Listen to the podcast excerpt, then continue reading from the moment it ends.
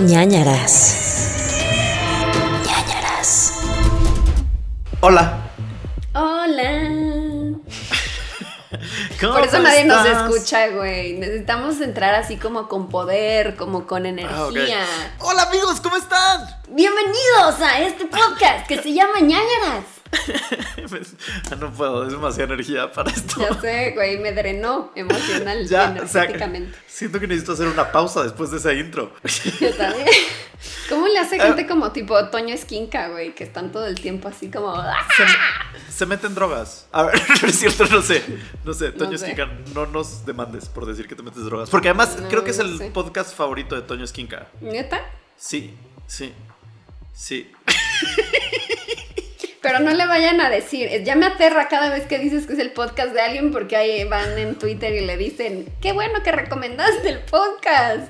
No, Yo me es- imagino a las personas leyéndolo así de, ¿qué es esto? A mí me gusta, pero depende de las personas, ¿sabes? De las personas que sé que no nos van a contestar. Porque, por ejemplo, este es el podcast favorito de Gloria Trevi. No sé si sabías eso. Ah, ya. Si le mandan tweets a Gloria Trevi está como bien, ¿sabes? Pero si le mandan a Toño Esquinca o a Sofía Niño de Rivera, sí no está tan cool, ¿sabes? Porque sí Ajá. podrían responder algo mala onda. Entonces, sí, es el podcast favorito de Gloria Trevi, por si no lo sabían. Sí, o sea, de que amigos le pueden escribir a Cardi B. Así Sí. de, ay, qué cool que es tu podcast. Porque ella habla español, ¿no? Sí, sí, y muy Podría escuchar ñañaras. El otro día vi que estaba cantando. Ay, no me acuerdo qué canción en español en sus historias. Ella es increíble, es de las mejores personas que me ha dado el internet y el mundo de la música. ¿Sabes? Sí. El día de hoy, ¿de qué quieres empezar a hablar? Antes de que empecemos Quiero a empezar a hablar de que el episodio anterior ha desatado una nueva etapa en mi vida, Uh, ah, en de mi niña nueva identidad como niño índigo. Te enseñé el otro día, te mandé un WhatsApp, Sí. güey, ya hice como cuatro tests. Después del test que me Ajá. hiciste tú aquí al aire, hice como otros cuatro y en todos me dice que soy niño índigo. Pero sigo así como escéptica, como de, ¿y si no? ¿Y si le sale a todo mundo? Entonces ya se lo he mandado a gente así como de, a ver, hazlo, a ver qué te sale y no le sale, eres niño índigo. Entonces, no sé, pero ya he estado leyendo mucho al respecto, he estado haciendo así como algunos ejercicios que te ponen, así como para activar tu poder. Estoy muy He emocionada creado con esta un nueva... monstruo. Sí. Vi el documental de Vice que viste. Ajá. Pero no me gustó mucho porque el güey que conduce todo, el reportero, se veía súper sarcástico de que no, no creía en nada de lo que le estaban diciendo. Algunas cosas sí estaban como de, no manches, esto sí está medio de risa involuntaria. Como una Ajá. señora que decía que como su hija era índigo, entonces La ella dentista. le daba... No, no, no. Bueno, bueno, también estaba rara, pero una que le daba té helado azucarado a su hija y esa era como su medicina. Y yo así, güey, ¿qué? ¿What? No. Ay, qué belleza. La de la convención, ¿no? Sí, sí. Ay, no, Este, Sí, había unos, unos personajes muy extraños, pero está bien, yo estoy con una mente abierta a aprender más sobre las posibilidades de probablemente ser una niña índigo. Ya investigué y pues sí, o sea, sería más niña cristal por lo de los años y no sé qué, y también como que tienen diferentes características, y sí soy como más cristal creo, no sé. Pero Sí. luego también, no sé, siento que hay muchos oportunistas allá afuera, porque uno de los tests que hice es de una tipa que, ya, ya sé, ya me explayé, pero es que, güey, llevo una semana investigando este tema. Una tipa decía, o sea, como que te pide que pongas tu mail para mandarte tu resultado, y ya que me mandó, sí, eres niña índigo. Obviamente te quiere vender y vender y vender su, como libro, su guía de cómo activar tu poder y no sé qué, y estoy tentada a comprarlo, porque te sale esa típica disque oferta solo por hoy, de hoy está 24 dólares. Y por un lado digo, sí lo quiero comprar, por otro digo, no sé si deba gastar en esto. Me, Pero- me- me arrepiento. Me arrepiento. De mis mayores arrepentimientos en la vida es haber usado ese tema en el episodio pasado. No. Siento, siento ya hasta que le dije a mi mamá y mi mamá como que empezó a leer al respecto y me dijo, sí, sí eres así. No, por favor, no. No seas niña índigo, ya. Es que sí Niña lo cristal. soy. Está dentro de mi ser. Es mi nueva, o sea, no, y a lo mejor alguien escucha esto y piensa que lo estoy tomando como De burla y sarcásticamente. No. es cierto, o sea, güey, neta, estoy haciendo ejercicios. Uno de los ejercicios que hice hace poco era así como de, recuerda a todas las personas que se han reído, se han burlado de ti o te han como molestado durante toda tu vida. Y luego tenías que como decirles como de, como que liberabas eso, ya sabes, y solo te quedabas con la lección y el amor. Y güey, yo haciendo padre. mi lista, está padre, porque energéticamente pues es liberador. Pero yo haciendo mi lista, güey, pensando literal, había un niño en preprimaria que me jalaba el pelo y pensé en él, no sé cómo se llama, la neta, pero pensé en él, güey, pensé, había La una niña del esta- disco de Faye. también, pero, güey, había otra peor que no sé si esa te he contado, pero según yo ahí hay muchos de mis traumas en la vida de no poder decir que no, Ajá. porque estaba en preprimaria y llevaba yo una muñeca de la sirenita, que era mi favorita, porque la sirenita siempre ha sido mi personaje favorito de Disney. Y, güey, llegué con mi muñeca y me dijo, ¿me la prestas? Y yo firmemente le dije, no. Y me dijo, ah, no. Y agarró el lápiz y me lo encajó en el brazo. ¿A qué? Entonces la recordé a ella también. No sé cómo se llama tampoco, pero me, me encajó y se me quedó como la puntilla en el brazo y ya me mandaron a la enfermería. Sí. ¿Y te la Entonces, según yo, eso es un. Ajá. Y eso es como un trauma. Digo, no me pasó nada, o sea, no se perforó, pero sí como que me quedó ahí como el puntito. ¿Tienes este- ahí todavía la mancha? Sí, pues tengo. Es que no se alcanza a ver, pero pues sí, por aquí. Pero Wow. entonces sí, según yo, ese es como uno de mis traumas de la niñez. Y, y lo liberé el otro día, gracias a tus enseñanzas en el episodio anterior. No, no, no me achaques esto. No, yo no quiero ser responsable.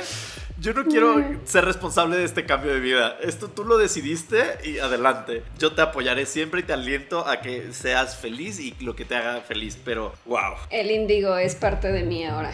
Ah, Me hubiera vestido de color índigo. siento que ahora toda tu ropa tiene que ser color índigo. Voy a cambiar todo mi guardarropa. Será color índigo. Tíñelo. Haz una. Pon un- como una, un cubetón o unas tarjas de esas Tengo aquí índigo, mira, Ahí Sonic. está, Sonic. Sonic es color índigo en Compra, mi playera. compra de las tarjas metálicas esas gigantes, pones, ya sabes, tinte ese del caballito, azul Ajá. índigo, y echa toda tu ropa ahí, déjala ahí un día, y ya al día siguiente ya toda tu ropa es índigo, listo. Ok, me parece bien. No, yo no, no, bueno, ok, muy bien, gracias por ser niña índigo, te lo agradezco. Gracias a ti. Yo quiero continuar con nuestra saga de los mosquitos, Ajá. Esta temporada de mosquitos que estamos viviendo. Continúa. Ajá, continúan atacándome. Y el otro día estaba aquí editando, justo aquí en este momento en donde estoy. Y entonces venía un mosco. Entonces dije, hijo de su madre, ¿no? Entonces, como que de repente nada más lo veía cruzar y yo de que, hijo, te voy a agarrar. Y de repente me paré y lo vi postrado aquí, como en, como por, no, aquí, por aquí. Y dije, es mi momento. Entonces agarré un matamoscas y ¡ta! Lo maté, ¿no? Y entonces ya cayó ahí.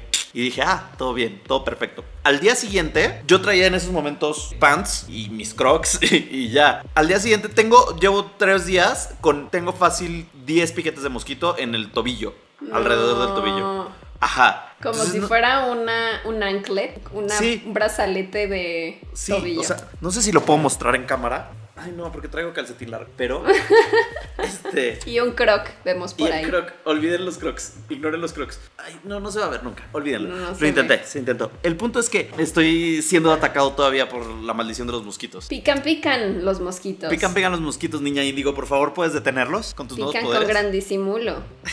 Unos pican Unos en la pican cara, en la cara y otros pican en el tobillo. en el tobillo. En cuando fui a la colina. Oye, estaba investigando sobre otro tema y de repente encontré, no sé si sabías este dato. ¿Te acuerdas de tu caso de John List? Sí. de la claraboya. Esa casa está a 8 minutos. Bueno, se destruyó esa casa y luego construyeron otra, pero esa locación está a 8 minutos en coche de la casa de The Watcher.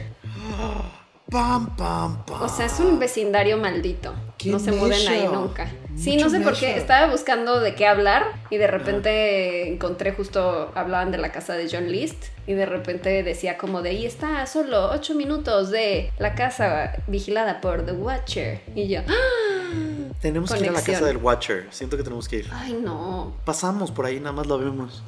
Ya. Y bye, adiós. nunca Dejamos una carta en la entrada. Seguro hacen eso todo mundo, ¿no? Seguro, ya, ya, o sea, ya se puso de moda. club de fans de The Watcher y tienen ahí como su caja llena de cartas. Así es. Otra cosa que te quería contar es que vencí el niño del. No el niño del hombro, pero la paranoia nocturna la vencí. Estoy muy orgulloso de eso. Tal vez es por mi hueva de la vida, porque me desperté otra vez a las 3 y media de la mañana. Dormí temprano y 3 y media de la mañana me desperté y ya estaba todo oscuro y así. Y desperté cañón y dije: No, no, no voy a tener miedo. y literal dije: No, Eso, soy valiente, sí. no va a pasar nada. Y entonces dije: Voy a volver a dormir y no voy a tener miedo. Y dormí. Y, Güey, es que feliz. es eso, es controlar a tu mente, porque te sugestionas y entonces empiezas a imaginarte cosas de, hay una tipa parada al lado de mí. Exacto. eh, Y ya, y tu mente vuela y no para. Y dije, no, y si hay alguien aquí, yo, si Dios conmigo, nadie en mi contra, ¿cómo va eso? No sé, pero sí. Alguien puso, que estar firme. alguien puso en el grupo de ñañers, de hecho, un video de un como cantante cristiano que cantaba como que Dios, estoy aquí, no sé qué. Y pusieron como Gerudito a las 3 de la mañana cuando se le aparecen cosas. Y sí, entonces Sí, ahora, sí. ahora ya me creo y tengo esta habilidad mental y me hizo feliz eso. Ponte a Estoy- cantar tu canción de tu video de cuando eras niño y que decías Ah. como de todos los niños que aman a Jesús o no sé qué Todos los niños que amamos a Cristo y alaban y no, no me acuerdo cómo. Pero sí, sí, cada día me siento más fuerte mental y emocionalmente en cuanto a mi pánico del niño del hombro. Muy bien. Y quería contarles que vi esta semana un hilo que es viejísimo, pero yo no lo había leído. Es un hilo de Twitter del Red Monkey, ¿lo llegaste a leer? ¿No?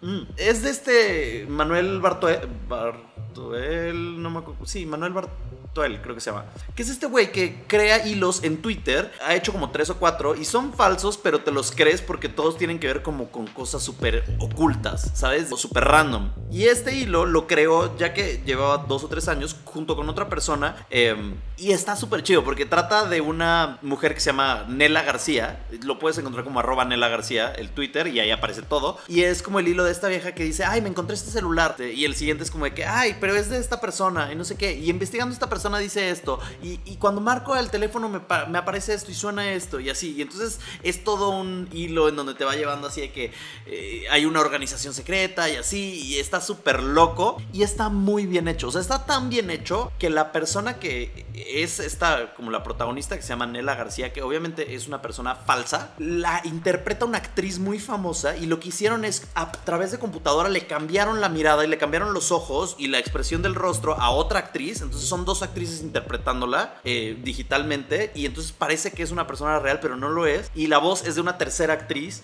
Ay, y, no. Ajá, está, está bien hecho. Hay como crearon una web al respecto, crearon como muchos efectos especiales. Entonces está muy bien hecho. La gente se involucró cañón en Madrid porque la historia se desarrolla en Madrid y se volvió súper viral, muy, muy viral. Se llama Red Monkey. Pueden buscarlo como Red Monkey y les aparece mono rojo. Y, y está bien padre. Y nunca la había leído y siento que todo el mundo ya la leyó, pero pues Yo no está, lo he está leído. buena. Ah, busca, Hay unos hilos bien padres así, Ajá. como de historias creepy. Sí he leído un par, pero sí me las creo hasta que ya la mitad diga, ah, no, es súper falso. Pero la verdad está padre. Deberíamos de hacer uno. Bueno, no deberíamos de decirlo al aire porque entonces sabrán que es falso. Pero Sí. deberíamos de hacer uno. Bueno, pero creamos un personaje que no somos Sí. nosotros. Y así ya nacemos nosotros. Creamos una cuenta nueva. O sea, estos dudes están perros, o sea, de que hicieron todo, o sea, al final del hilo ya te dicen como de que sí, es falso y todo, y hay créditos y todo, pero perros, o sea, le Sí, metieron es lana. muy creativo.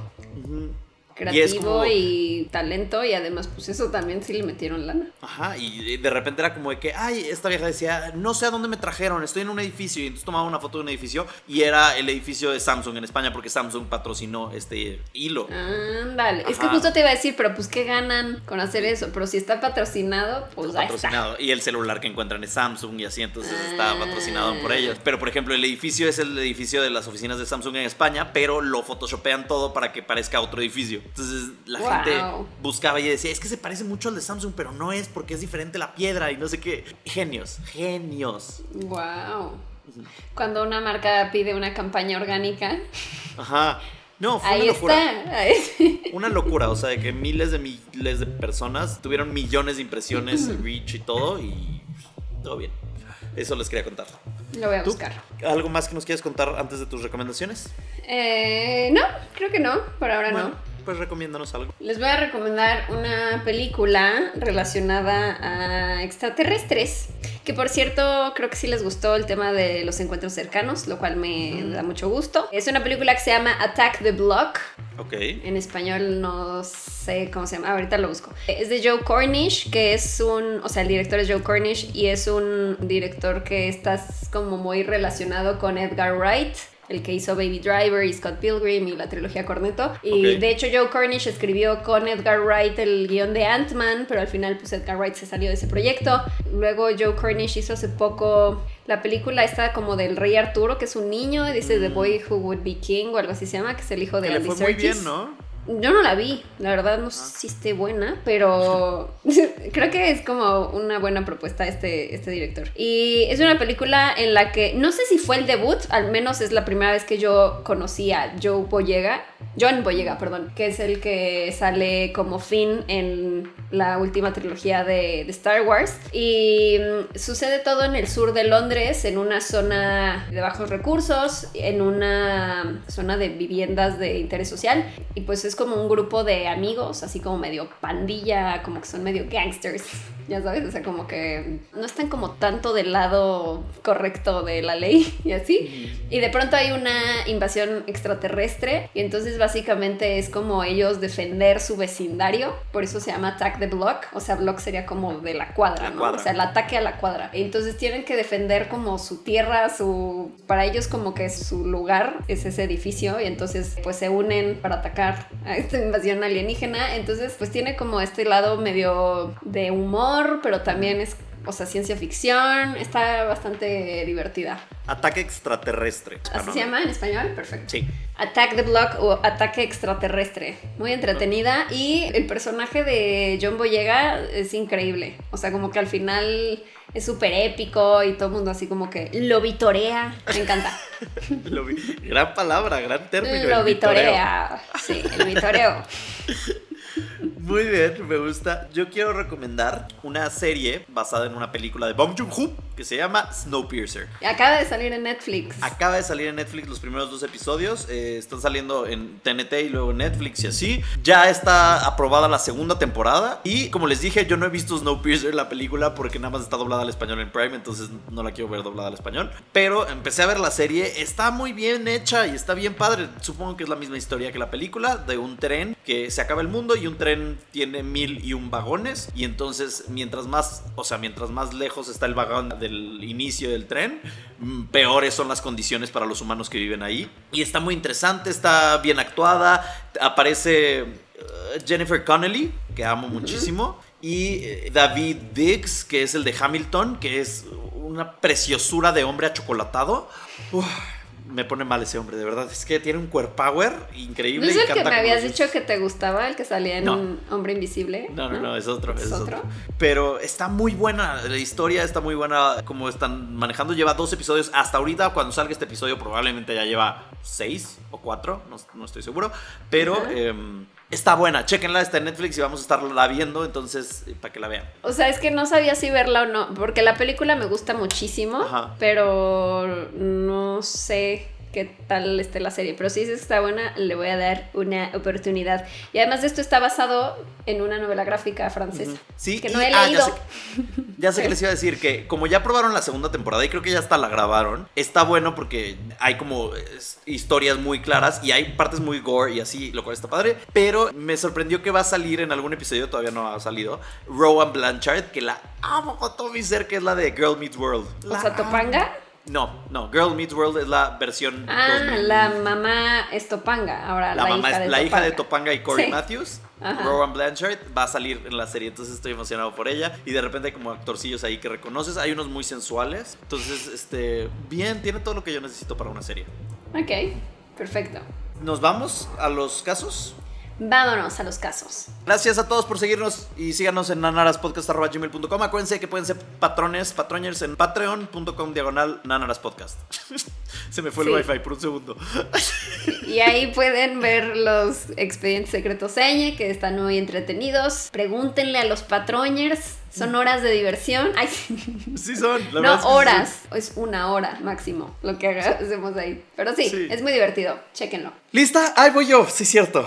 Sí. Mm. Estoy lista para tu historia.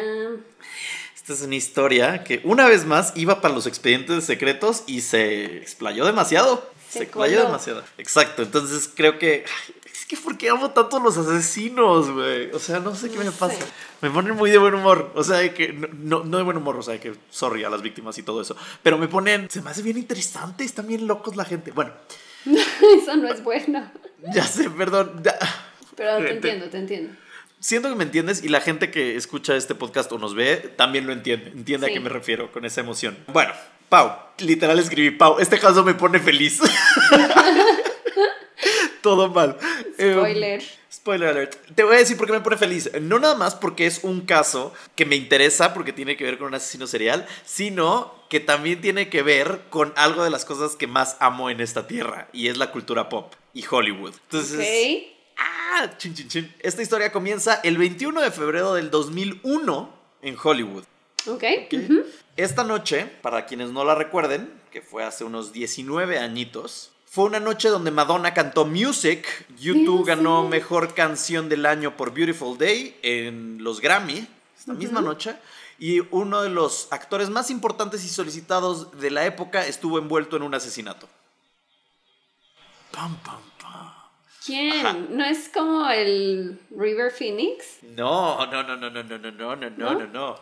No, Ok. Es alguien aún más popular. Ok. Para que sepamos de quién se trata y todo esto, vamos a regresar en el tiempo. Transportémonos de regreso a 1976 en Illinois, donde nace un hombre de, que se llama Michael Thomas Gargiulo. ¿Ok?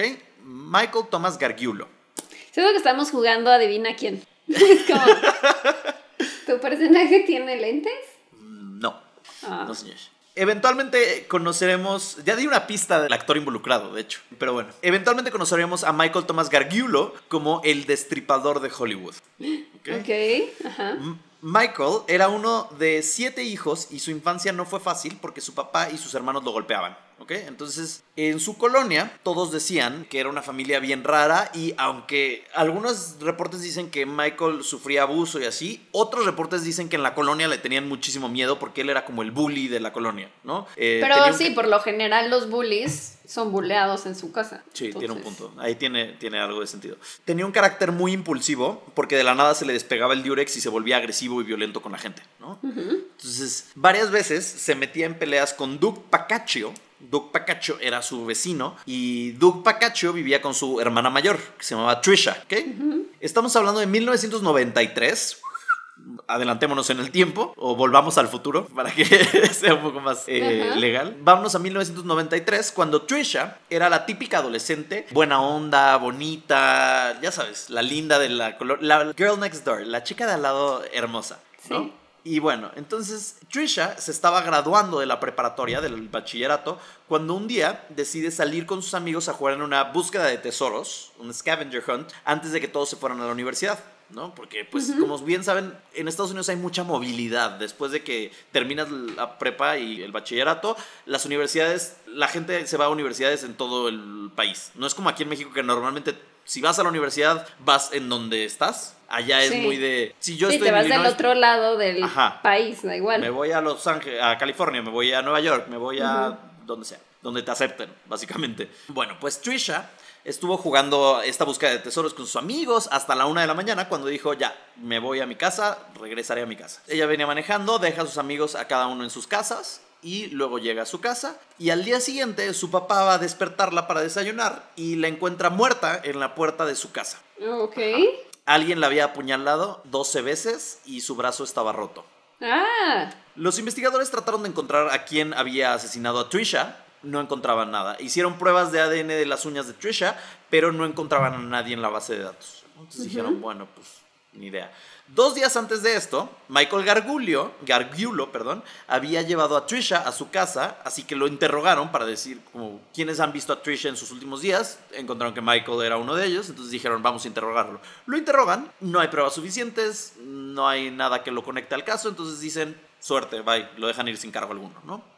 Pasan un par de años y una mujer llega a la policía diciendo, oigan, necesito ayuda porque Michael Gargiulo me esposó dentro de su casa y me violó. Entonces, de ahí también empiezan a surgir reportes de que Michael había robado algunos coches y lo encuentran culpable de robo y lo ponen año y medio en libertad condicional. ¿no? Entonces ahí ya empieza como la carrera criminal de Michael Gargiulo. Después de todos estos qué feo apellido tiene. Ay, es- además Suena está como gargajo. difícil. Sí, le podemos decir Michael. ¿Quieres que le diga Michael? Para que Mike. No, porque Mike es de buena onda. Michael. Ajá, Michael. Bueno, a finales de los 90, Michael se va con su hermano a Los Ángeles, se muda a Los Ángeles, donde se vuelve cadenero de un lugar llamado el Rainbow Bar and Grill.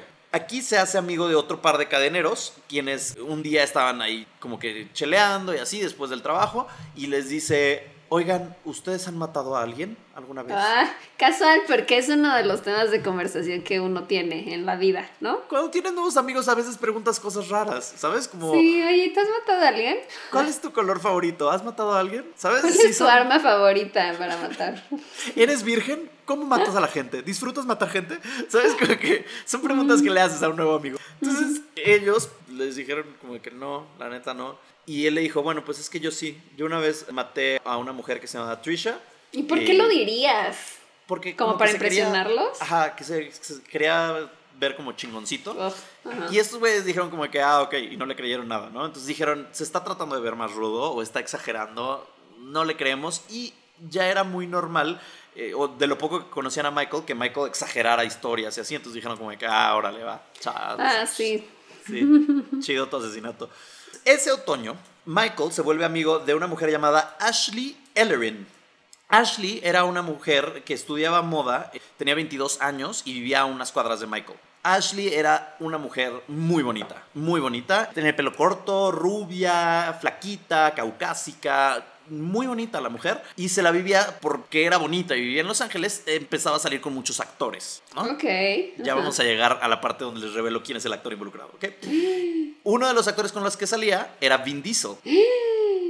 Esto está más cercano de lo que pensaba. Ay, Pero- como si fuera mi amigo Vin Diesel. Pero sí, tu mejor, tu vida fue Vin Diesel. Güey, es que Pero, pensé que ibas a hablar de alguno así como de antaño, no sé. no, estamos hablando del 2001. es algo Es muy actual. Bastante cercano. Pero la noche de los Grammy 2001, que es la noche que nos interesa esta vez, quien invitó a salir a Ashley para ir a un after party de la premiación de los Grammy fue Ashton Kutcher. Pam, pam, pam. Ashton Kutcher de That 70 Show, casado con Mila Kunis, ese mero. No, pero, o sea, ahí no andaba casado con Demi. No, no, no, no, no, todavía no, todavía no. Apenas Antes estaba- de Demi Moore, seguía antes de- soltero ahí. Pre, pre Demi Moore. O sea, cuando estaba en Punked. Ajá, exacto. En exacto. esa época, en la época de Dude, Where's My Car? Sí, es la época donde Ashton Kutcher era como la superestrella de Hollywood. Sí. Y todo el mundo lo amaba. Acababa de terminar That 70 Show y así. Bueno, Ashton Kutcher le dice, órale, paso por ti, arréglate, paso por ti a las 9 y media, 10 de la noche. Eventualmente Ashton Kutcher se empeda, vive la vida, y llega por ella a las 11 de la noche, ¿no? Súper tarde. Mm, mm, mm, ya bajó puntos. Bye, mi Ashton. Entonces toca la puerta, Ashton Kutcher, y Ashley no contesta. Así que Ashton dice, ay, ya se emputó esta vieja. Ya se enojó porque llegué tarde. Vale. Entonces sigue tocando y no contesta. Ashton se asoma por una ventana para ver, como que a ver si la puede ver o a ver si hacerle señas o ver qué pedo. Y se da cuenta que hay vino tirado en el suelo. Ashton dice, ya he fiesteado antes con Ashley y no es raro que se le haya caído una copa de vino o algo así. Chance y fiestó antes y se enojó y ya se fue o yo qué sé, ¿no? Entonces dice, bueno, pues bye. Se va y, spoiler alert, eso no era vino tinto. Lo suponía. Oye, pero ¿por qué me dijiste hace rato que ya habías dicho una pista sobre quién era el actor? Porque les dije que nos transportáramos a los 70. Ah, bien jugado ahí. Bien jugado ahí, ¿eh? Ashton se fue a la fiesta y le valió. Prácticamente se fundió en el after party de los Grammy. Seguramente estaba con, yo qué sé, Britney Spears, este, Christina Aguilera. ¿Quiénes eran en el 2001? Gente importante. Madonna, eh, no sé, ¿sabes? Usher. En sync. En sync. Y al día siguiente llega una de las roomies de Ashley y cuando entra a la casa ve a Ashley muerta en un charco de sangre, que pensó Ashton Kutcher que era vino tinto, afuera de su cuarto. A Ashley la habían apuñalado 47 veces por todo el cuerpo y una de las cortadas había sido tan grave, y esta es nuestra frase que odiamos en este programa, que casi la había decapitado. Ay, no. ¿Por qué? ¿Por qué hacen eso? Odio ¿Por cuando las qué? degollan. ¿Por qué hacen eso? Güey, pero, o sea, ¿y para qué dijo Ashton lo de y me asomé por la ventana? ¿No sería mejor que no digas ese dato? Ya llegaremos a eso porque fue testigo de todo este juicio. Sí me acuerdo de haber visto como en los medios que él era testigo en algún juicio, pero no sabía de qué era. Era de esto. Los amigos y familiares de Ashley hablaron con la policía y entre las personas que conocía a Ashley estaba Michael Gargiulo, que le apodaba Mike el reparador. Mike the handyman le decía, ¿no? Porque él era como... De repente se le descompuso el aire acondicionado y entonces fue como, ay, Michael, tú sabes esto, ay, sí, yo te ayudo. Y entonces él reparaba cosas, ¿no? De repente. Al mismo tiempo, en Illinois, de regreso en el pueblo natal de Michael, la policía estaba reabriendo la investigación de la muerte de Trisha porque encontraron nueva evidencia y encontraron nuevas cosas al respecto, ¿no? Entonces estaban investigándolo y escucharon que Gargiulo estaba en Los Ángeles y entonces fueron de Illinois a Los Ángeles los detectives a revisar como que a ver qué está pasando con Michael, qué está haciendo hoy en día, vamos a como investigarlo. Y cuando hablan con la policía local, le dicen, ah, pues nosotros también lo estamos buscando por asesinato porque acaba de fallecer Ashley, entonces estamos buscándolo por asesinato a él. Entonces, unen fuerzas, la policía de Illinois y la policía de Los Ángeles, de California, y lo encuentran eventualmente a Michael. Y Michael se ¿Dónde resiste a... estaba? Estaba pues escondido en Los Ángeles, en California. Bueno, no en Los Ángeles, en California estaba como escondido y no lo encontraban, pero pues lo encuentran eventualmente y se resiste muchísimo al arresto y sale herido. Me resistí muchísimo. Me resisto muchísimo. No quisiese ir con ustedes. no amigos. quisiese ir a la cárcel, la No verdad. quisiese ir a Me la cárcel. resisto. Me resisto. Y entonces sale herido de esta como confrontación con la policía y termina en el hospital, en donde termina el hospital y esto es maravilloso porque entonces le tienen que sacar pruebas de sangre y todo esto y entonces de ahí la policía dice, saca su ADN. Entonces sacan el ADN y checan que podría ser un match con el ADN que habían encontrado de Trisha hace mucho tiempo, hace muchos años. El problema es que el match este es circunstancial y no es un match exacto, entonces... Ah. Sí, eh, las pruebas y las evidencias son circunstanciales como todo y entonces no demuestran que él haya asesinado a Trisha. Entonces O sea, de que a lo mejor y pues fue a reparar el aire acondicionado y dejó ahí como restos de saliva y ya. O Por un eso par de días antes, o un par de días antes que él la llevó a su casa en el coche, chance y se agarraron y entonces ella por eso tenía ADN en las uñas, Ok. ¿sabes? O Lo arañó y ya. lo arañó jugueteando o no, o sea, no hay realmente no hay una prueba que diga contundente de que él haya asesinado, entonces lo tienen que dejar libre. Bueno, entonces para este momento el asesinato de Ashley pues no encontraron absolutamente nada de ADN de Michael, entonces pues tampoco lo pueden culpar por ese asesinato, entonces Michael ya se había escapado no de uno, sino de dos asesinatos y sigue viviendo en su vida en California como si nada. Pasan un par de años, 2003, conoce a otra mujer cuando ella lo contrata para arreglar su aire acondicionado también, ¿no? Como Michael el reparador. Y entonces él le empieza Debería a de decir, haber "Oye, tenido para entonces ya un negocio como reparador que se llamara Michael Reparador. Es- sería una Cero idea. visionario, la verdad. Cero visionario y creo que lo que a él le gustaba era asesinar, no tanto reparar, ¿sabes? No era un entrepreneur. reparaba cosas técnicas pero descomponía cosas humanas. ¿sabes? Ok.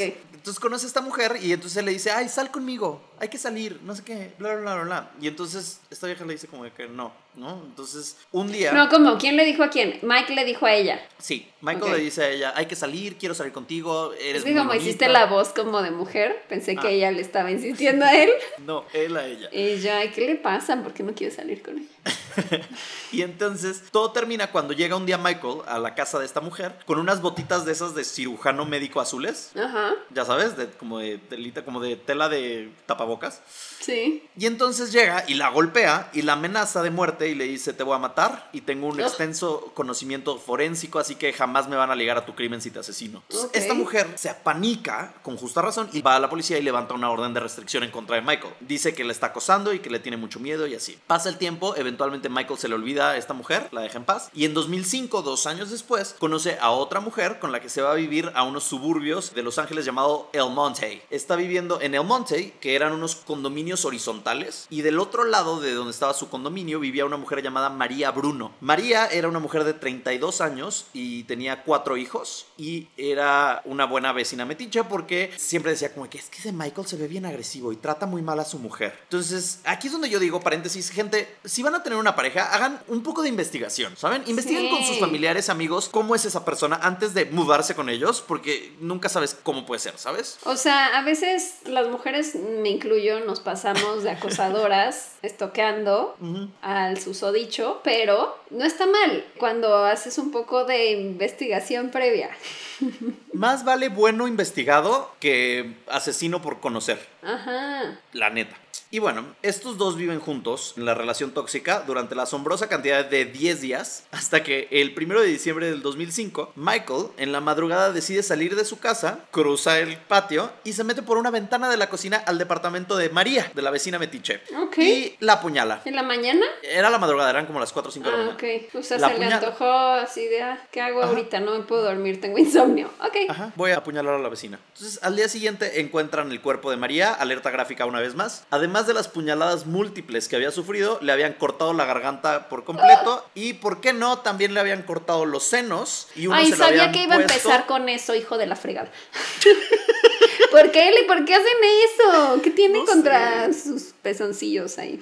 Le cortó los senos y uno de ellos lo usó para metérselo de mordaza en la boca. Ay, no, cállate. Sí, lo cual me estresa muchísimo porque una de mis frases favoritas es cállate las chichis y ahora ya no puedo pensar en cállate las chichis sin pensar en esto. No, ¿por qué? No sé. Güey, ¿por qué no agarró un trapo? ¿Por qué su chichi? ¿Por qué la no. apuñaló? ¿Por qué? Tú, cámbiate de casa, no sé. Bueno, la única pista que encontraron fue que afuera del departamento de María encontraron una de las botitas médicas azules de cirujano que había tenido con la otra persona. O sea, ese era su gran conocimiento forense, Pues- como pues de no- ponerse botas y guantes y ya. No, pues yo supongo que sí, porque no encontraban, nunca lo ligaban con los crímenes, entonces hasta cierto punto sí. O sea, lo hacía bien, pero pues digo, hoy en día que ya todos tenemos cubreboca y guantes y así, pues no es como que, ah, ya todos tenemos conocimiento forense. O sea, pues ¿qué más hacía el güey? Nada. Pues no sé, chance y no, no sé, no sé, no sé, no sé qué, con qué cubría su pelo, o si traía guantes, o qué hacía para que no dejara huellas o evidencia, no sé, no lo sé.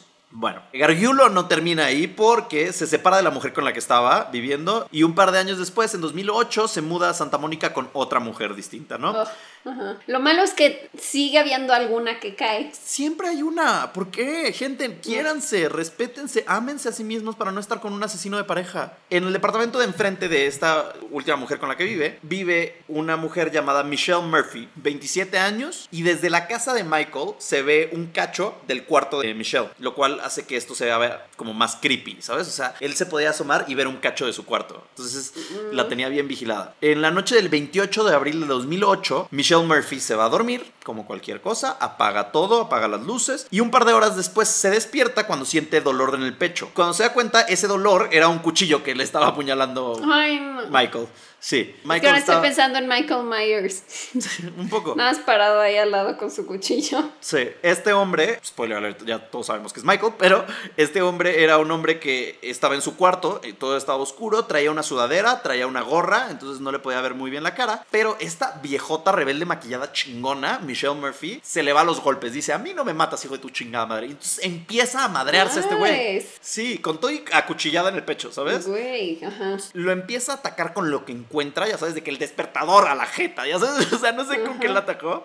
Y el hombre de repente como que se saca de pedo, entonces sale corriendo del departamento. Y mientras va saliendo del departamento le dice, ay, perdón. No mames. ¿Perdón? O sea, cabrón, no es como que pediste una pinche taza de azúcar a la vecina y no se la Sorry. devolviste, ¿sabes? O sea, le estás apuñalando, ¿qué pedo con tu vida, cabrón? Pinche asco de ser humano. Güey, pero me gusta porque entonces nadie se la había puesto al brinco Al tiro, hasta nadie. ese momento. Ya fue como, "Ah, ay, perdón. No. Eh, durante la pelea, en algún momento, Michael se corta con el cuchillo y entonces cae un poco de su sangre en el departamento de Michelle. Sí. Los policías pasan la gota de sangre por su máquina de ADN y, oh sorpresa, una vez más, era el ADN de Michael Gargiulo, ¿no? Esta vez ¿Qué le pues, pasó a esta mujer? Sobrevivió, sobrevivió. Ah. Eh, logran arrestarlo en junio del 2008 con cargos de intento de homicidio y cuando buscaron en su coche encontraron una caja de herramientas llena de cuchillos y una bolsa llena de botitas azules médicas. No. Entonces de ahí buscaron en el departamento y encontraron el par justo de la botita que había dejado afuera del departamento de María. También No, qué pendejo, como de. Cenicienta. Sí, literal. es el, ceni- el ceniciento asesino. Ceniciento. Ceniciento. Que, que también digo, ¿para qué guardas el par de la botita? ¿No? Sí, no, yo lo Tíralo. tirado. Quémalo, deshazte de él. O sea, no tienes, ya no lo vas a usar. Pero bueno, Chance era como su trofeo. Ya ves que luego les mama eso a los asesinos. Sí, pero pues Bueno. ahí sería más bien como de, pues qué güey, se me cayó y es un error. Pero bueno. Eh, así fue como en el 2008 lo arrestan por el asesinato de María Bruno y Ashley Ellerin, que aunque no tenían suficiente evidencia, era el mismo modus operandi, entonces lograron ligar los crímenes y existía evidencia circunstancial más que física. Entonces lo meten a la cárcel y tres años después, en el 2011, también lo acusan por el asesinato de Trisha Pacaccio, que pues, lo de las uñas y todo eso dicen, dude, o sea, es el mismo modus operandi, es la misma persona, hay mucha Obvio, sí. coincidencia para que no sea él. El año pasado, en mayo de 2019, tuvieron el juicio pues, de este inútil por todos los asesinatos que cometió y ante el- entre los testigos estuvo Ashton Kutcher, que fue lo que leíste seguramente en las noticias, que tuvo que declarar todo lo que vivió la noche que iba a salir con Ashley Ellerin. Los abogados de Gargiulo dijeron que estaba enfermo mentalmente y que no recordaba ninguno de los crímenes de los que lo culpaban y en otoño del 2019 todos en el juicio recomendaron la pena de muerte para Michael y los medios lo apodaron el destripador de Hollywood, como te decía. El problema fue que el gobernador de California suspendió la pena de muerte en California desde el año pasado, así que aunque ya lo declararon culpable y ya es culpable, Michael, no saben qué hacer con su sentencia en estos meses. Entonces sigue en la cárcel y no saben si es cadena perpetua y va a estar toda su vida en la cárcel o si realmente le van a aplicar la pena de muerte o no. Y además lo que están haciendo es que lo van a extraditar a Illinois, donde lo van a juzgar por separado por el caso de asesinato de Trisha y revelaron que en el 2011 encontraron nueva evidencia que podría ser muy importante para declararlo culpable. Esto, esto está al día casi casi, ¿no? En cuanto a referencias pop, existe un documental del caso en el canal Oxygen, salió el año pasado que se llama Snapped Hollywood Ripper y fui a sus oficinas como siempre y no lo pude ver en esta ocasión, no me lo permitieron ver, pero sigo buscándolo, ¿no? Ok. Sigo buscando que me den acceso en sus oficinas para verlo. Y esa es la Oxygen, historia... llámanos. Oxygen, llámanos. Esa es la historia del destripador de Hollywood y cómo Ashton Kutcher se envolvió en un asesinato. Ay, pues sí está muy fuerte lo de Ashton porque es que, o sea, no sé. Siento que dar ese, ese testimonio como de, bueno, o sea, sí me asomé por la ventana. O sea, porque siento que lo dijo como nada más para zafarse. Porque seguramente el güey le valió. Fue como de, ay, no me contesta, pues ya me voy y ya. Y seguramente lo presionaban como de, pero ¿cómo? O sea, si no te contestó, no se te hizo raro, no investigaste más. Y a lo mejor y dijo, bueno, me asomé y vi que había algo tirado y pensé que era vino y me fui, ¿no? O sea, Sí. como que está muy random eso de, y me asomé y vi vino. O sea. Pues sí, pero es que es Ashton, ¿sabes? Como que sí, Sí, se o sea, seguro a él sí le valió madre. Fue como valió de, ay, pues esta tipa se fue a otra fiesta, ya se enojó, ya hizo drama, no le voy a hablar, me da igual, y ya, se fue a la fiesta. Exacto. Pero Pues, seguramente en un testimonio ahí en un jurado sí es como de, ¿y por qué no la buscaste más? ¿Sabías algo al respecto? ¿No? Así es. Y todavía hay reportes o rumores así, ya sabes, estos medios amarillistas de celebridades que dicen que el revivir todo este caso le ha generado angustia y ha generado problemas en su matrimonio con Mila Kunis hoy en día. Y entonces así dicen como que Mila está súper molesta de que sigan hablando de este tema y bla. Mm, no. Tampoco es como que era su novia, ¿no? O sea, pues salieron un par de veces y ya. Siento que Mila Kunis, ¿qué? O sea, ¿por qué se pondría mal al revés? Yo siento que Mila Kunis es esa persona que sería como súper apoyadora, ¿sabes? Ajá. De que, ay, güey, siento mucho que te pasó esto, sácalo. Sí, como de, sí, expláyate Pero- en el tema para que lo dejes ir, ¿no? Pero pues no la conozco, ¿sabes? No es una amistad tan fuerte como la tuya con Vin Diesel, ¿sabes? Ya sé, ya sé, es que sentí muy cercano este, este momento. Porque una vez salí en el en un live de, de Vin Diesel. ¿Sí? Sí, cuando fue la premier de Ah, Triple sí, X cierto. aquí. Sí, es cierto, sí, es cierto, ya me acuerdo. Y yo lo estaba entrevistando y le valió madre y se puso a hacer un live. Y yo salí ahí en el live entrevistándolo. Y es como, ¿por qué? ¿Por qué? Porque son mejores amigos. ¿Por eso. Es porque es mi nuevo mejor amigo, sí. Muy Pues muy bien, gracias por esta historia. Y ahora vamos a ir a una historia paranormal. Paranormal. Uh. Ok, quiero escucharte ahora. Bueno, pues me toca hablar de paranormal. Le pedí a los patroñers que eligieran de qué querían que hablara hoy y decidieron que fantasma. Y ya tenemos un rato sin hablar de fantasmas. Y por cierto, preguntaban en el grupo de ñañers que por qué se veía una sombra en tu casa hace poco, en uno de los episodios. Es porque el niño del hombro está aquí siempre, siempre, vigilando. Y seguramente le dio hambre a medio episodio y fue por un snack. Déjenlo en paz. ¿No te dio miedo? Nah, no, porque eh, de repente tengo pájaros aquí, de repente tengo... Güey, pero era este, una persona, no era un pájaro. A ver, no es cierto.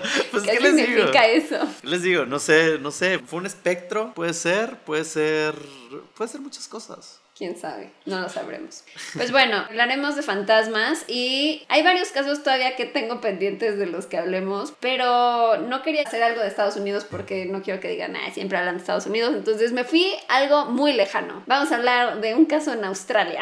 Dicen que es la casa más embrujada de Australia y se encuentra en un pueblo llamado Yuni, que está a 220 kilómetros al noroeste de Canberra, que de hecho busqué y dicen que es la ciudad más embrujada de Australia. Es una casa llamada la Casa Montecristo. Tiene dos pisos, es de estilo victoriano, fue construida en 1884 por Christopher Crowley, quien era un granjero que se volvió rico luego de construir un hotel junto a lo que luego se convertiría en una zona muy concurrida gracias a la construcción de la estación del tren. Antes de construir esta casa, Crowley vivía con su esposa en una pequeña casita de ladrillo construida en ese mismo terreno en 1876 1906. Luego en el año 1884, cuando terminaron de construir la casa principal, que luego llamaron Montecristo, la casita en la que vivían originalmente se convirtió en la cocina y la casa de servidumbre. Se me hace bien mamón que le ponían nombre a sus casas.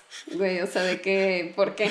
¿Cómo llamarías a tu casa? poner- siento que tenemos que ahora nombrar nuestras casas, ¿sabes? ¿Pero cómo veces pondrías? era el apellido, ¿no? ¿O no? Pues no, este nada era pues, del conde de Montecristo. Eh, Bueno, no sé si por el conde de Montecristo o por qué, pero se llama Montecristo. Yo le pondría Eh. Sanctum Sanctorum. ah, como pero la ese ya casa de Doctor existe. Strange. No. No, no, no. ¿Tienes que inventarte algo? Sí, el mío sería como el Valle de las... eh, Sombras. So- no, porque, está tienes muy un darks. nombre sombra en tu casa.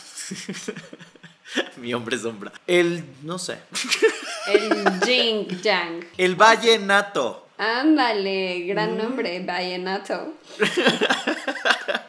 Bueno, la casa Montecristo está en la cima de una colina arriba del pueblo Juní. No hay nada alrededor, no hay otras casas, solamente está esta casa en la cima. Montecristo se convirtió en un símbolo de estatus de la época y era el centro de la vida social de la zona, la cual realmente no era muy concurrida porque pues, era un pueblo muy pequeño, pero hacían varios bailes ahí y pues iban como pues los de la high, los de la clase alta de esa zona a convivir a Montecristo. Hay muchas leyendas alrededor de lo que sucedió en esa casa, pero se dice que los Crowley maltrataban a la servidumbre que trabajaba ahí, o sea, como la Madame Lalaurie que ya La hablamos en, en Nueva Orleans. Dicen que en total 11 personas murieron en esa casa, incluyendo a los dueños, y se dice que sus espíritus nunca se fueron de ahí. Se dice que, bueno, aquí van algunos de los que se sabe, dicen que 11, no hablan de los 11 que murieron ahí, solo hablan como de los principales, entonces no sé quiénes fueron los otros, pero bueno, dicen que un niño se cayó por las escaleras y murió. Por otro lado, una sirvienta que estaba embarazada se aventó desde un balcón y murió, y a la fecha dicen que hay una mancha en las escaleras que están abajo del balcón donde se dice que se usó blanqueador para limpiar la sangre de las escaleras. Eso sí No, me da pues, cringe.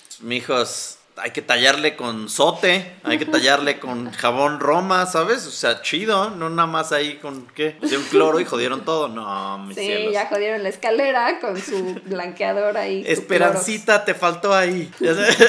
Se rumora que ella estaba embarazada de su patrón y que no se cayó, no se aventó, sino que la empujó la señora Crowley. Chan, chan, chan. Maldita, en villana de telenovela. Sí, literal. Luego hay otra muy triste de un niño que fue quemado vivo en los establos mientras estaba en su cama. Dijo que se sentía mal y que no podía trabajar ese día, así que alguien le prendió fuego a su colchón. ¿Quién haría eso? O sea, supongo que fue el patrón, ¿no? O sea, ok, No sé, pero qué culero. Ah, Me siento mal, no importa. Tú quédate en tu casa y lo incendias. O sea que Sí. lo incineras. ¿Qué pedo? ¿Qué pedo? Así creo que tiene calentura. No, es Más porque no calor. sé. o sea, güey, ¿qué por? En 1961, uno de los cuidadores de la casa fue asesinado luego de que un chico del pueblo le disparara. Se dice que inspirado por la película Psicosis. A ver, ¿por qué diablos? Ni siquiera disparan en la película de Psicosis. ajá, ¿qué- es- Norman es- Bates usa un cuchillo. ¿Qué No no, vio la película? Eso ¿Qué que estaba pensando que tiene que ver. Es como, ah, inspirado en la película Tiburón.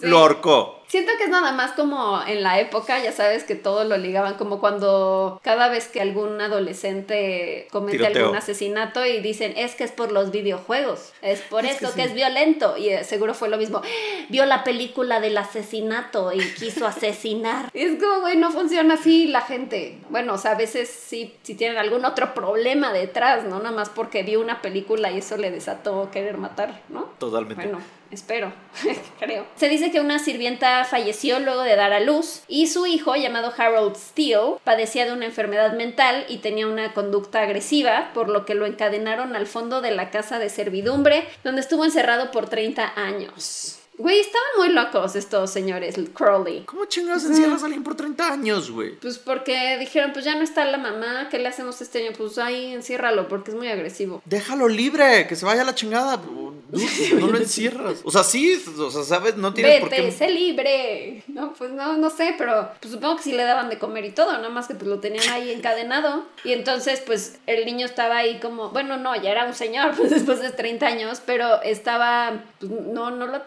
estaba como pues ahí todo solo. Y entonces dicen que en las noches aullaba y cuando como que los lugareños decían como de, ay, es que dicen que hay un monstruo encerrado ahí. Y entonces cuando se acercaban como a espiar qué pasaba, escuchaban gruñidos y se iban corriendo. Así que Ah. dicen que aún se escuchan los aullidos y gruñidos de Harold y que se pueden escuchar cadenas por las noches. Creepy. Mm. Se me hace bien triste esta historia, pobrecillo. Es que sí, pobre hombre, ni la debe ni la teme. Y chance era agresivo porque lo tenían encadenado, ¿sabes? O sea. Ajá. El dueño de la casa, Christopher Crowley, murió en 1910 a causa de una infección random, causada por el cuello almidonado de pues, una de sus camisas. O sea, como que tuvo un paro cardíaco a causa de envenenamiento en la sangre causado por una infección gracias al cuello almidonado de la camisa. ¿Qué, qué diablos es esto? Porque Mierda. cada vez que investigo un caso me salen como muertes sin causa, como y el mosquito le picó y se infectó y se murió. Mentira, no se pudo haber muerto por eso. Nadie se muere por un cuello mal almidonado, jamás en la historia. No- Pues no nadie. sé, pero de eso No. se murió. Entonces, yo siento que lo envenenaron los de la servidumbre porque pues los trataban muy mal. Se vengaron de él, tal vez. Su Es manera esposa tan estúpida de morir. Perdón, pero. No o sea, entendí. Es que ni siquiera tiene sentido y no lo explican. Busqué varias fuentes y en todas decía como por el cuello y envenenamiento en la sangre. Sí, murió. Fin. Neta, si me muero por envenenamiento de un cuello, voy a regresar a la tierra, o sea, nada más a, a asustar a la Almidonar gente. cuellos. Almidonar cuellos, sí. Es la muerte más estúpida que he escuchado. Ok. No entiendo. Su esposa estuvo 23 años reclusa, prácticamente sin salir de esa casa. Convirtió la planta alta primero como era como una bodega y luego la convirtió en una capilla y dedicó el resto de su vida a estudiar la Biblia hasta que murió en 1933 y dicen que pues nunca se fue de esa casa en realidad. Algunos de sus hijos pues llegaron a usar la casa después de la muerte de sus padres porque ellos tuvieron siete hijos, pero luego la casa permaneció abandonada hasta que la familia Ryan la compró hace 50 años. Actualmente la casa es mantenida por Lawrence Ryan, quien creció ahí y ahora hizo un buen negocio. Con su esposa Sofía te ofrecen un paquete en el que primero cenas en la casa, luego haces un tour de fantasmas por la casa que dura dos horas y media, luego duermes ahí en la casa, en una de las habitaciones, y el día siguiente desayunas y cuesta 195 dólares australianos. Uh. ¿Cuántos son los dólares australianos? Ay, fíjate que no sé, no te manejo el dato. Podemos buscar. A ver, el comparativo de 195 dólar australiano, ¿cómo se...? Aus. Australiano a USD. Es 129 dólares estadounidenses. 130 prácticamente. ¿Por qué no lo buscaste a pesos? Ay, porque ya no, ya todo está muy 2000, extraño. ya, 195 dólares australianos son 2.955 pesos. O sea, 3.000 pesos. No me hace un mal precio. Siento que está competitivo. Pues mira, te ofrecen cena y desayuno. Cena, Y desayuno, fantasma integrado. O sea, yo creo que es un buen precio. Sí te Es están dando un buen buen, costo por tu dinero. Además ellos se visten así como victorianos y sí se meten en el papel. Entonces, ¿Ves? Cena y show, todo por 3.000 pesos. Incluido, exacto. El desayuno, la verdad, siento que es nada más como un incentivo falso, porque Mm. este señor Lawrence Ryan dice que la mayoría de los que van acaban huyendo de la casa a mitad de la noche. O sea, como que ya no aguantan. Entonces, Mm. sí, o sea, como te dicen, ay, sí, el desayuno. Y es como, no es cierto, ni te vas a comer los huevitos. Que además seguramente no se quedan porque estos cabrones, los de los Ryan, seguramente los están asustando toda la noche. Moviéndoles cosas. Así de. "Uh", Sí, las exacto. cadenas. La gente Y el dice, "No gruñido. manches". y au, ¿no?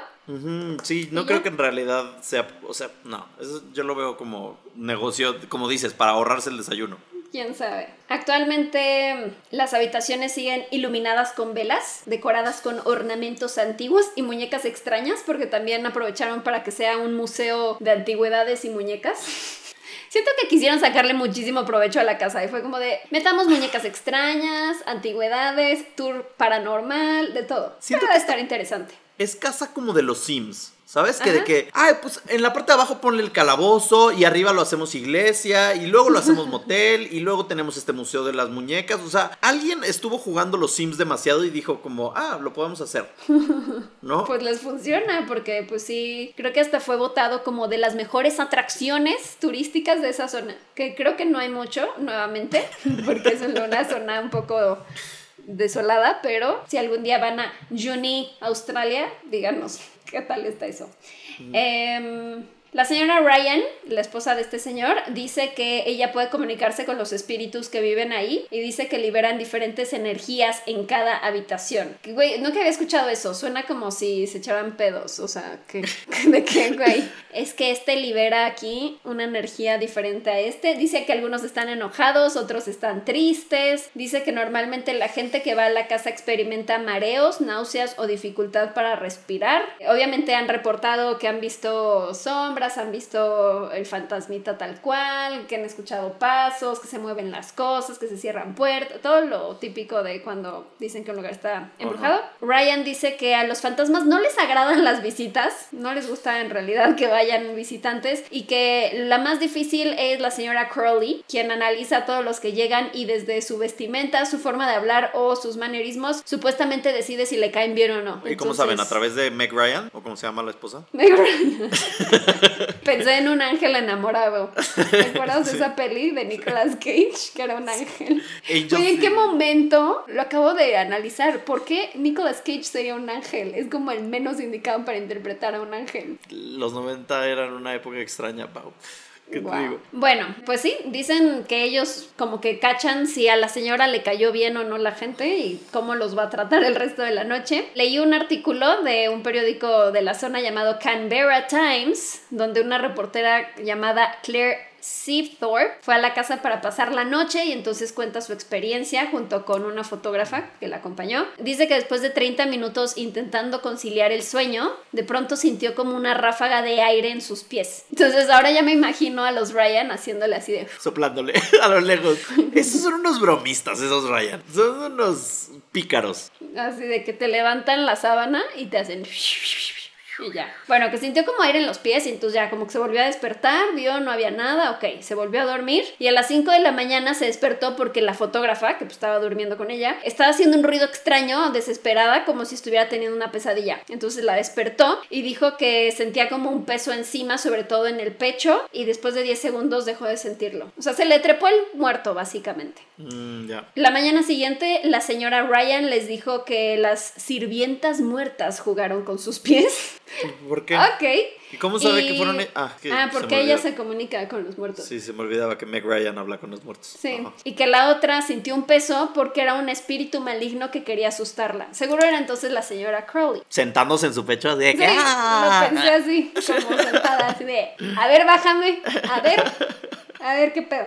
Al despedirse, el señor Ryan le dijo a la reportera que muchas veces cuando la gente va a visitar la casa se llevan consigo algún espíritu. Que me imaginé cuando El niño del en la atracción, sí, pero ubicas también en, en la atracción esta de Haunted Mansion, mansión embrujada de Disney, que Ah, cuando que se es- está yendo el carrito, como que uno de los fantasmitas se va contigo. Así me lo imagino yo. Pero tampoco, oye, pero tampoco tienen tantos fantasmas para estar regalándolos como souvenir. Exacto, entonces esto es una cita que saqué de ese artículo que el señor Ajá. Ryan dice, puede que al llegar a casa empieces a notar cosas que antes no sucedían. Tal vez una foto se cae constantemente o algo similar, pero no te preocupes. Cuando la gente nos llama y nos dice que se llevaron algo a casa, les digo, envíanoslo de vuelta por correo. Lo necesitamos para el negocio. Uh, ok, hablemos de este tema, porque creo que es importante detenernos un momento. ¿Cómo Sí. envías un fantasma por correo? No sé, no entendí. No, no explicó más, pero me parece gracioso que acabe con un chascarrillo. O sea, ¿y, y tienes que declararlo? O sea, como que necesitas que la zagarpa y así te apruebe, así de que, ah, fantasma, sí, check, ¿sabes? Exportado. Sí, güey, porque qué tal que yo de México voy a visitar ese lugar en Australia y me lo traigo a mi casa, ¿qué? Ajá. ¿Tengo que vez- declararlo en aduanas o cómo funciona? Una vez pedí un Funko y estuve en trámites con la Cetravi como ocho meses, ¿sabes? O sea, imagínate el infierno que debe de ser tratar de mandar un fantasma. No debe ser sencillo. Y lo mandas en sobre, lo mandas en paquete, en caja de cartón. ¿Cómo mandas un fantasma? ¿Cómo No lo sé. mandarías? Supongo que básicamente es nada más hacer como un ritual energético y pedir que regrese a su lugar, ¿no? Pero, pero claramente el esposo de Meg Ryan, yo sigo pensando que es Meg Ryan, me vale madre. Nicolas Cage. Nicolas Cage claramente dijo que se lo enviaras por correo. Es lo que no entiendo, porque, o sea, eh, es parte de su chascarrillo, es un chistorete, una morcilla, como diría tu papá. Una morcilla. Mi papá se inventa sus, sus palabras, sí es cierto. Eh, no, a ver. Es que, ¿sabes qué me preocupa? Que si yo de repente voy a la casa, me quedo y me termino llevando uno de sus 11 fantasmas, porque tampoco es como que, dude, no eres la Winchester, ¿sabes? No eres como que tienes chingo puto madral de fantasmas para aventar para arriba. Tienes 11. De que Sí. 11 personas se llevan tus fantasmas, te quedaste sin chamba. Y tu Sí. Airbnb se queda sin gente. Entonces, me llevo uno de sus 11, ¿no? Ponte tú que X, me llevo al encadenado, X. Lo tengo aquí en mi casa, niño del hombro, todo bien. Y de repente el niño encadenado empieza a tirar, o el señor encadenado porque ya tiene 30 años, empieza a tirar la foto de mi primera comunión, ¿no? Entonces la empieza a tirar y tirar y tirar y tirar. Entonces yo apanicado le escribo a Nicolas Cage y le digo, Nicolas Cage, ¿qué pedo? O sea, me llevé al encadenado, ¿qué pedo? ¿Qué hago? Y me contesta, dude, mándanoslo por correo, jejeje, este, lo necesitamos para el negocio. En ese momento voy, regreso a Canberra y le parto su Canberra madre. ¿Sabes? O sea, dude, no, no estoy pa' chistecitos, güey. Dime cómo me Ya deshago del encadenado. Güey, es que sí, supongo, no explico más porque literal ahí acabó el artículo, pero supongo que sí ayuda Meg Ryan a hacer algún ritual energético pidiéndole al fantasma que vuelva. Pero si tiene ese poder Meg Ryan, entonces no entiendo por qué no mejor usan ese poder para enviar el fantasma a la luz. Porque porque le sirve para el negocio, son unos explotadores de fantasmas, ya lo descubrimos. Malditos, Se les cayó el teatrito camberrano. Canberranos. Su Canberra madre. Hijos de su Canberra. Y esta es básicamente la historia de la casa Montecristo en Australia, la casa más embrujada de Australia, supuestamente, donde puedes mandar fantasmas por correo, según este señor. No me parece. No estoy contento. Estás muy molesto, ¿verdad? Estoy muy molesto, me molesta muchísimo porque si yo realmente estoy apanicado, tú sabes cómo me pongo con estas cosas. Entonces, si de repente me aparece Ya un fantasma y estoy teniendo este pánico y estoy viviendo lo que he vivido con el niño del hombro y me contestan esa tontería, ese chistecito, bye. O sea, no, no tienes idea el empute que yo manejaría. Ya o sea, sé. bye. Sí, ¿por qué no da una respuesta? O sea, de que, bueno, somos como cazafantasmas y entonces nosotros vamos a ir ahora a tu casa, vamos a pedirle al fantasma, vamos a hacer un ritual y nos vamos con él. Lo llevamos encapsulado en un, como los cazafantasmas, O- en o un literal- dispositivo. Que te vendan una vela si quieres. Que se conecte esa vela con la vela del hotel y entonces ya cuando la prendan al mismo tiempo se conectan y entonces pasan de una vela al otro los fantasmas. No sé. Es que- pero no, dice que lo mandes por correo. Así que si alguien aquí trabaja en aduanas o en correos, cuéntenos cómo enviar un fantasma por correo. No, mejor no, porque nos van a empezar a querer mandar no, no. no, fantasmas por correo. No, no, no, queremos. Ni email tampoco. No, no Mm, manden Por fantasmas. nada, muchas gracias. No Manden emojis de fantasmas, eso sí no tengo un pedo, pero nada más, ¿sabes? Exacto. Dios mío santo. Me pusieron mal, pero gracias al cielo fue la historia más lejana que hemos dicho, entonces tengo menos miedo por eso. Exacto, es muy lejana. Es que sí, la contaba y pensaba, es muy lejano, no nos va a pasar nada. Pero pues ya no sabes, con eso de que ya son enviables por correo los fantasmas. Ya sé. Pero sí está muy mala onda, la verdad, toda la historia. Si son reales las leyendas, qué malditos. O sea, de que matando niños, quemándolos, y luego al pobre que tenían ahí amarrado. No se hace eso. Así como en los expedientes secretos Señe dijimos que Ucrania tiene que... ¿Qué era? Ucrania tiene que juntar su mierda. Exacto. Y los- Get your los shit Ryan- together. Y también Canberra. Canberra- Tienes que hacer algo al respecto. Agarren toda la mierda que tengan, júntenla. Junten su mierda, amigos. Porque no está bien que la tengan ahí separada por todos lados. Y enviándola por correo. No está bien. No nos Ay, parece. pues gracias, Beba. Gracias por esa bonita historia de los fantasmas. Ya extrañaba que habláramos de fantasmas. Los fantasmas llegaron ya. No, Y- los marcianos. Sí, es hora de las ñañaritas, amigos. No creen que nos olvidamos. Ñañarita time. Ñañari time. Estoy buscando así al azar alguna ñañarita lejana. Tan lejana como Canberra. No tan lejana. Un poquito menos. Pero sí, me parece extraño que ahí decía que Canberra es la ciudad más embrujada de Australia y, por ejemplo, en Estados Unidos es Savannah, Georgia. No sé Uh, por qué hay como. Como ciudades como con mucha actividad. Savannah. Savannah, Georgia. No sé en México cuál será la ciudad con más actividad paranormal. Sería Ok, no. investigante. ¿Por qué no hay tanta información de esas cosas? ¿No es real de 14? ¿Te acuerdas cuando hablamos de, del minero ese y así? Tal vez. Podría ser. Porque es un pueblo fantasma, entonces tal vez por eso se- Por eso le pusieron Pueblo Fantasma. Exacto. No A sé, ver. no sé qué ciudad sea la más espantada del mundo. Sí, siento que es como Guanajuato o algo así. La Llorona Por de dónde las es? momias. Ajá, las momias de Guanajuato y la Llorona de dónde es? No es el callejón no de la. Llorona, ¿dónde está? Está la tumba de la Llorona en una zona, creo que al norte. No sé.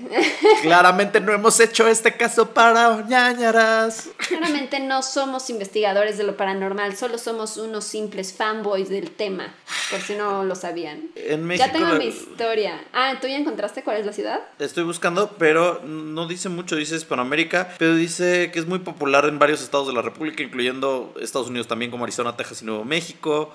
Ay, amigos, ¿dónde aparece por primera vez La Llorona? Eh, bueno, lo investigaremos yo creo que para un episodio Un más siguiente adelante. episodio. Va. Digo, también esas como que se autonombran de Savannah, Georgia, la más embrujada, pero también, por ejemplo, hay muchísima actividad paranormal en Nueva Orleans, en Rhode Island, entonces como que siento que hay muchas zonas, no es como que una es la absoluta. Pues es que hay muertos y fantasmas en todos lados. Está rarito Exacto, que solo uno. exactamente. O sea, He encontrado mi ñañarita. Adelante, por favor, bella Se dama. llama La Niña de la Carretera. Eh, ay, nos la mandaron en noviembre, ya tiene tiempo.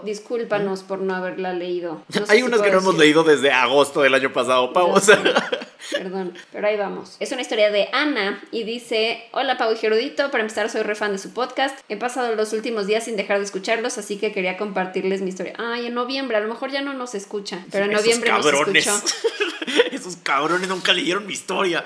Ya pero antes nos escuchaba mucho. Gracias. Bien, siempre he creído que cuando somos niños percibimos o vemos cosas que no podemos percibir o ver cuando ya somos mucho mayores. Pues me baso en la mayoría de historias donde los niños son los que tienen contacto con entes, series, películas, etc. Así que, como habrán notado, esta historia se sitúa cuando yo era niña. Tenía aproximadamente 6 o 7 años, no recuerdo bien, pero lo que sí es lo que me sucedió y aún tengo tan vivo el recuerdo que solo de pensarlo me causa miedo. O ñañaras, yo diría.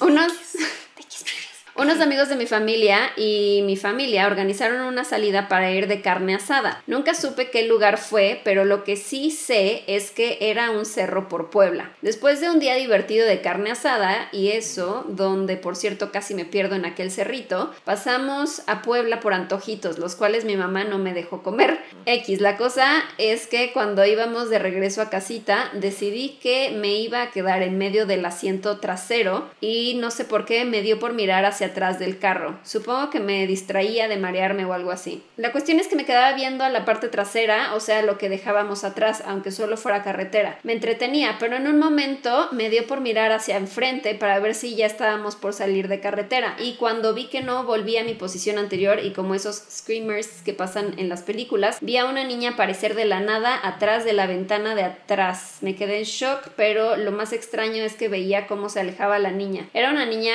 como la cara gris, ojos negros y vestía un camisón blanco. Aún lo recuerdo bien, pasaron varios segundos y aún seguía viendo cómo la imagen de la niña se iba alejando. Y cuando ya no la vi más, me fui para atrás. Todos en el carro se alteraron y me preguntaron si estaba bien. Yo no podía responder pues estaba en shock y no lo hice, solo me acurruqué con mi mamá y ya. En mi mente aún seguía la imagen de lo que acababa de ver y pues la gente diría que fue algo que me imaginé por ver películas de terror o así, pero no, yo siempre he odiado las películas de terror y no me gustan y trato de evitar de verlas, además de que nunca había visto algo así a esa edad. Los minutos pasaron y me sentí súper pesada, como si hubiera hecho algo muy agotador o comido mucho y me dormí. Al día siguiente desperté y no encontré a mi mamá. Me asusté, pero luego recordé que ya era tarde. Me levanté. Cuando llegué al comedor mi abuelo estaba viendo la tele. Él fue el único al que le conté esto por años, pues creía que nadie me tomaría en cuenta. Así que se lo conté a él, pues le tenía confianza y sorprendentemente me creyó. Luego me dijo que había veces en que mataban niñas y abandonaban sus cuerpos en la carretera. Ah. Que probablemente el espíritu de alguna niña trató de pedirme ayuda. Hasta la fecha sigo con la viva imagen del momento y segura de que no fue una ilusión y fue real. Gracias. Adiós. Gracias por tu historia, Ana. Aunque la leímos muy tarde, pero gracias. Ana, gracias por la historia.